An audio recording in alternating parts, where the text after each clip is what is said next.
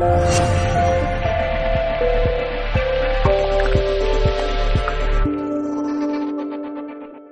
Gente Brillante, tu programa de coaching y desarrollo personal a través de las ondas de Libertad FM y Mindala Televisión. Y bueno, seguimos con este programa con una invitada súper especial. Ella es Keila Rodríguez. Bienvenida. Ex alumna de Darte, ¿cierto? Exacto. Sí, qué bueno, qué bueno tenerte aquí. Cuéntame, cuéntame de ti, háblanos de ti. Bueno, gracias por el espacio, gracias por estar aquí y así, y así es. Eh, es alumna de arte, ahí estamos. Keila, cuéntale a todas las personas que nos escuchan y nos están viendo a través de Mindalia Televisión, eh, ¿qué haces? ¿A qué te dedicas? Vale, yo soy Keila Rodríguez y eh, tengo o me dedico a la sexualidad, ¿no? Y eh, ya con toda mi formación de muchos años, yo digo que no me he formado solo lo, el tiempo que estuve en Darte, pero sí toda la vida, ¿no? Además vengo de un país donde constantemente te, te está haciendo evolucionar, te está haciendo crecer y... eh, al final me dediqué a la sexualidad porque también en mi país ah, pues es un país bastante sensual, un país bastante ¿no? que se disfruta, que se ve mucha sexualidad. Y en España lo que me pasó era que, eh, por eso, ¿no? Llegas de un país eh, diferente del tuyo, aprender a hablar un otro idioma, eh, y empiezas a polarizarte, ¿no? A ir a, a, ser un poquito más masculina, un poquito más agresiva mm. y perderme en todo ese proceso como mujer, ¿no? Y entonces lo que hice fue, aquí hay algo que no está, no está yendo bien, ¿no? En, dentro de, de, cómo me sentía como mujer, luego de cómo estaba con mis relaciones, eh, cómo me encontraba en mis relaciones y la, la parte de disfrutar era como había perdido totalmente cuando de mi adolescencia, eh, pues vengo de, de, de, eso, de un país muy católico, de una claro. familia súper eh, represora, tal, entonces era como todo, uy, no, no, no, porque, uy, y tener hijos, ni, ni pensar, ¿no? De adolescente que era muy común. Y, y, luego de empezar a disfrutar muchísimo, de aprender a disfrutar, de aprender mucho de la sexualidad, y de ahí pasar a un no, no sentir nada entonces wow. yo, aquí hay algo. y fue cuando empecé a trabajar mi sexualidad, a conocerme como mujer, a entenderme como mujer, cómo me expreso como mujer. Y, y, entonces fue cuando percibí todo eso, ¿no? Que había dejado de sentir y, y había dejado de ser la mujer que yo quería ser. Y, y ahí empieza todo lo que es eh, erotiza tu mente. Y ahora un programa nuevo con eh, Mujer Protagonista. Okay que es especial para mujer, donde trabajamos eh, autoestima, eh, trabajamos la sensualidad con bailes, con meditaciones, trabajamos eh, la parte biológica, también hablando de la energía, ¿no? De cómo funcionan nuestros genitales, la energía o las memorias que se quedan guardadas en los genitales, eh, de la menstruación, un o sea, envuelve toda la mujer, ¿no? Se llama mujer protagonista además justo por eso, ¿no? Pa para que ella sea la protagonista de su vida y que con su energía eh, sexual empiece a desarrollar toda esa parte eh, suya y pueda ser esa la dueña de su vida, de sus decisiones, que no espere que otros le estén eh, la aprobación de los demás, claro. ¿no? Keila, te, te pregunto ahora que estás conversando acerca de eso.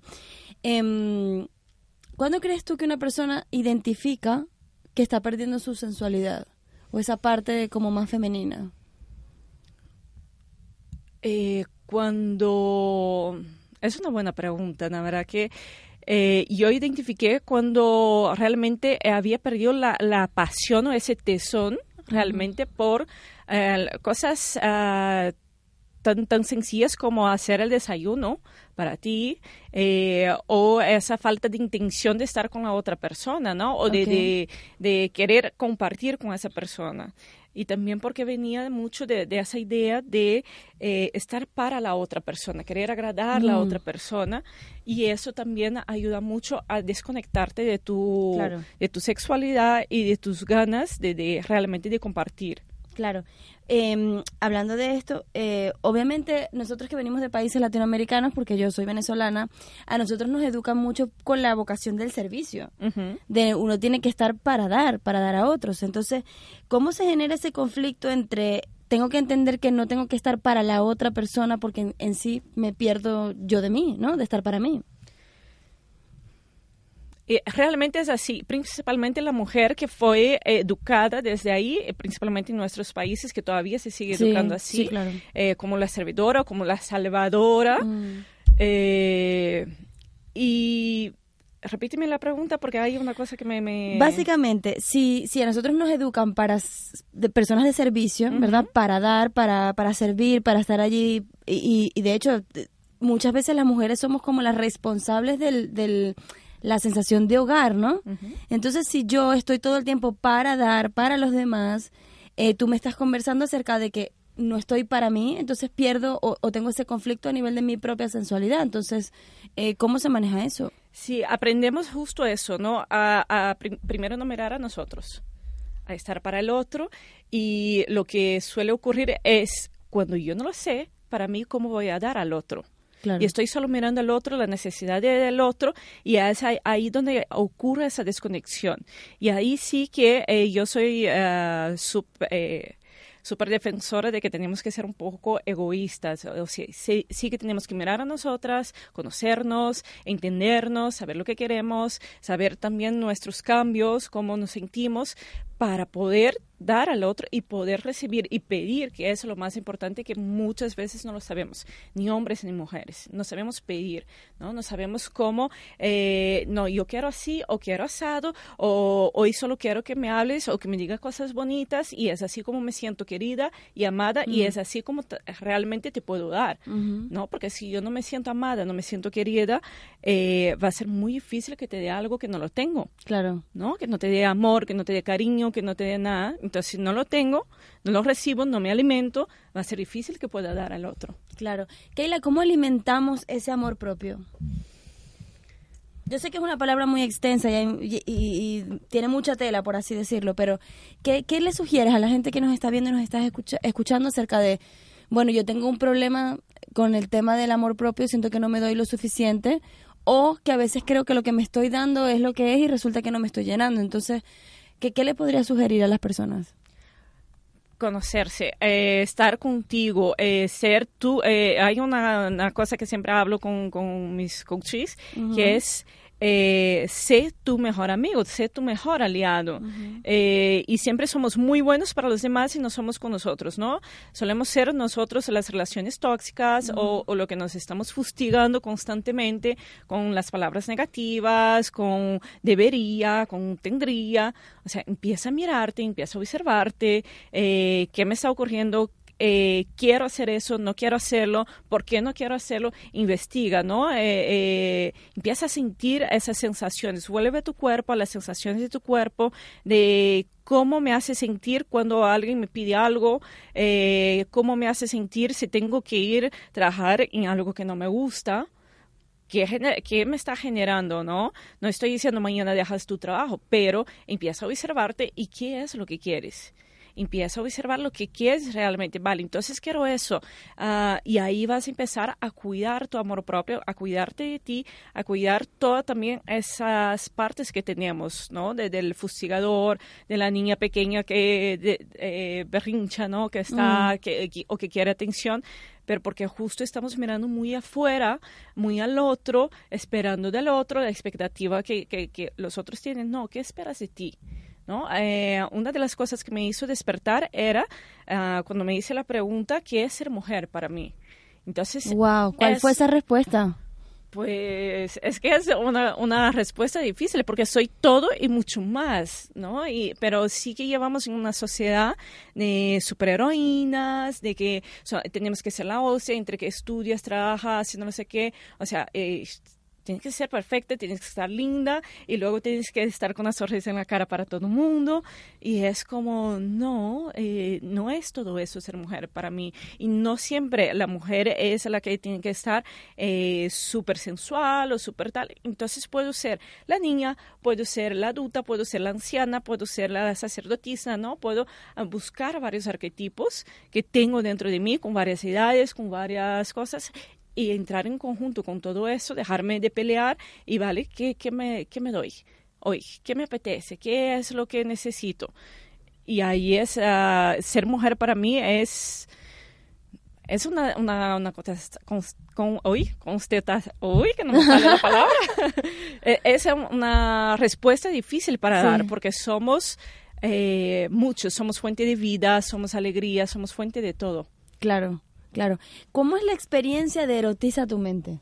Si yo soy una clienta que va llegando y wow, ok, la me interesa mucho lo que, lo que estás conversando, ¿cómo se vive esa experiencia? Ahí se, puede vivir de muchas formas. Tengo varios talleres con masajes, tengo eh, talleres privados entre parejas donde hacemos muchos ejercicios, eh, tanto de comunicación, de sentir, de volver a conectarse con la piel, eh, volver a conectarse con los sentidos entre las parejas, también con uno solo, a las sensaciones del cuerpo, ¿no? Porque erotizar la mente es, todo está en la mente. Entonces lo que va a descargar toda esa sensación, la pasión, el amor, la mariposita en el estómago, es la mente. Entonces lo que vamos a trabajar es volver a conectar con tu cuerpo, con las sensaciones.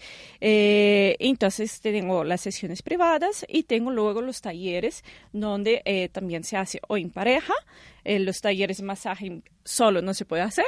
Claro.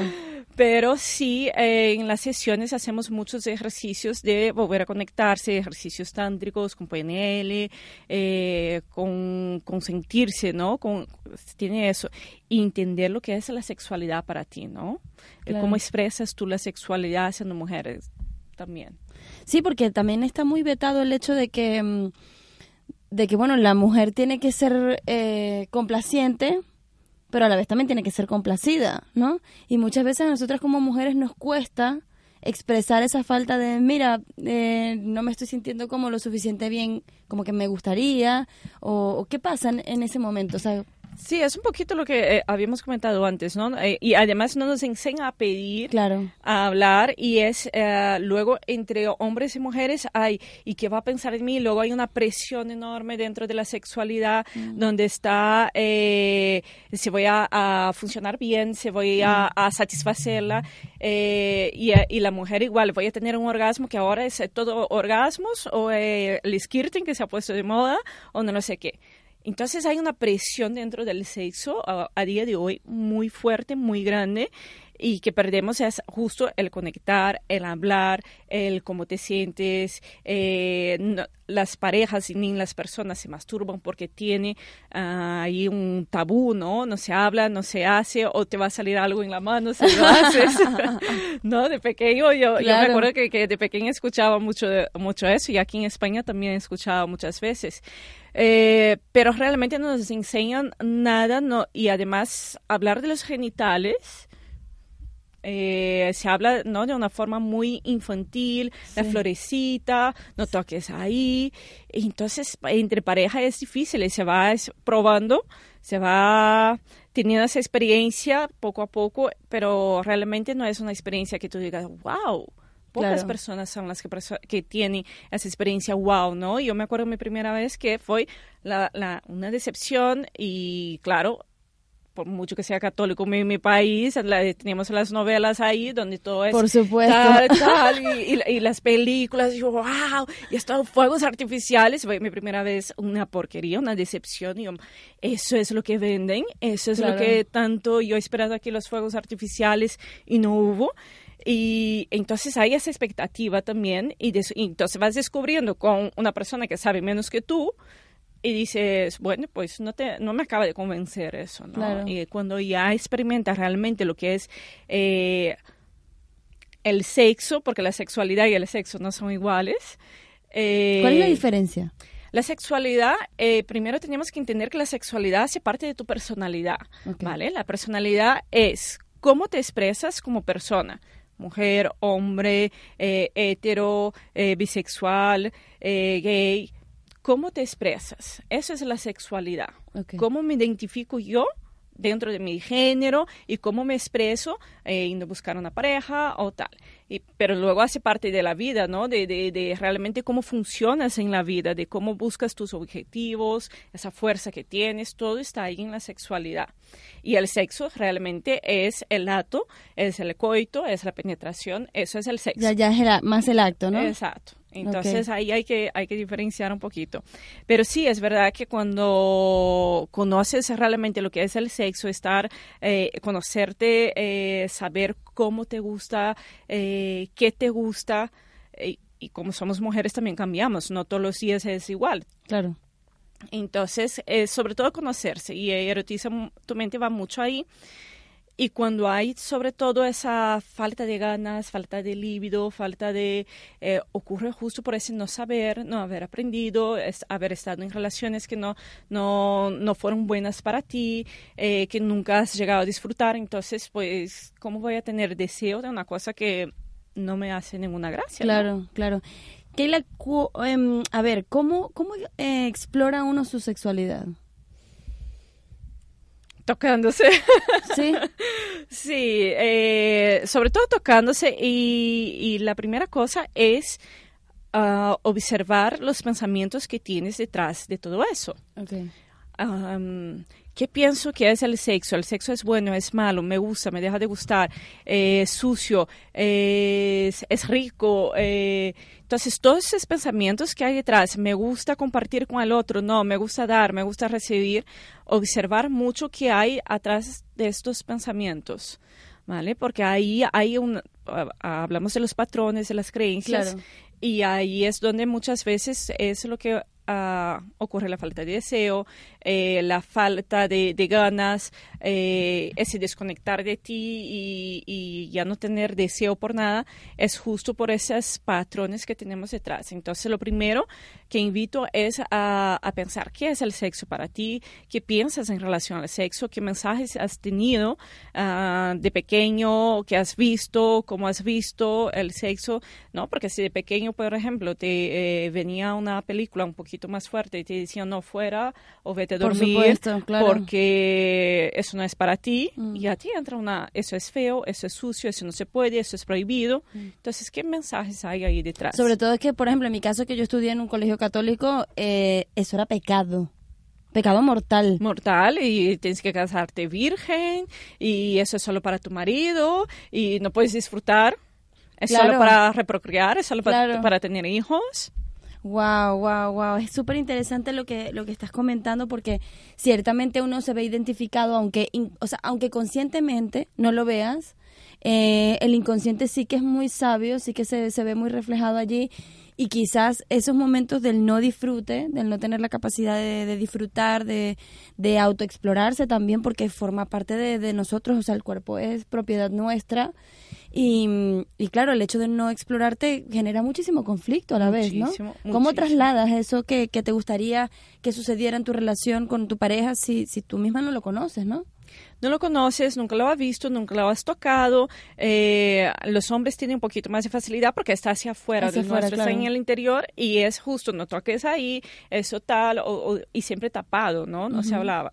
Pero eh, una de las cosas que, que, yo percibí en mi, en mi propio camino fue que ah, al tener una pareja fija, una, una, persona con quien estaba teniendo una relación ya de, de mucho tiempo, se me empezó a activar muchos patrones de, de, de, la sexualidad y ahí fue cuando empecé a dejar de, disfrutar porque me empezó eh, por tener, eh, tener hijos, no lo sé qué, y me empezó a activar muchos patrones y fue como, ah, ah eso no está bien. Como que antes disfrutaba y ahora no disfruto, no, me gusta.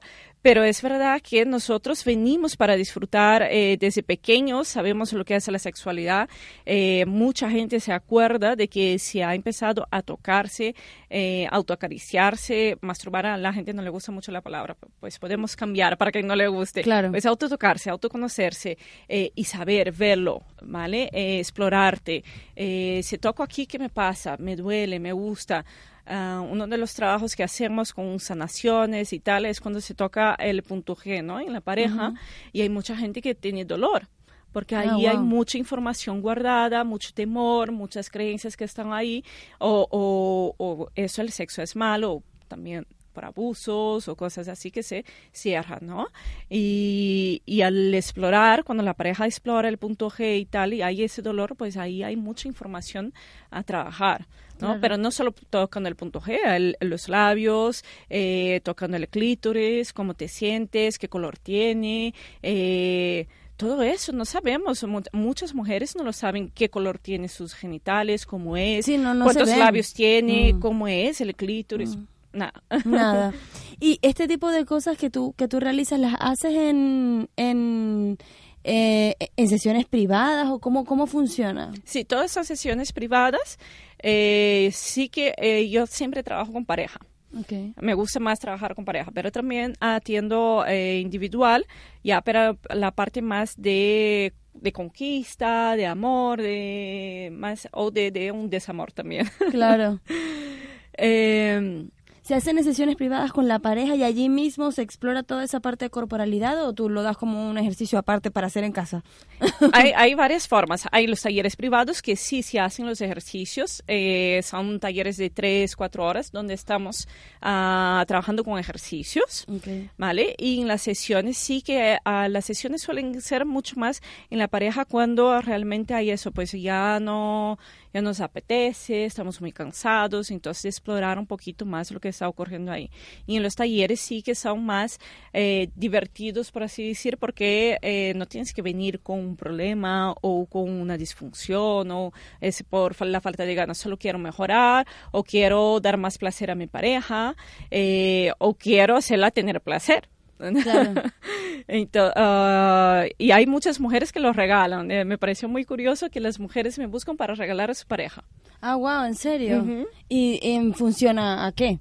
Eso está muy interesante. Para mejorar, porque quiere, además quieren eh, un regalo diferente y que sea eh, eso de, de, conectarse entre ellos y además parejas de, de tanto de, de 10, de 15 años como un año eh, de, de, relación, ¿no? Porque normalmente se entra en la monotonía, se entra en, ese siempre lo mismo. Entonces, hacer algo diferente, conocer cosas nuevas, aprender cosas nuevas, o también quitar esa vergüenza de, hoy pues me apetece hacer una otra postura, pero me da mucha vergüenza decirle, pues es más fácil estando con una profesional. Claro.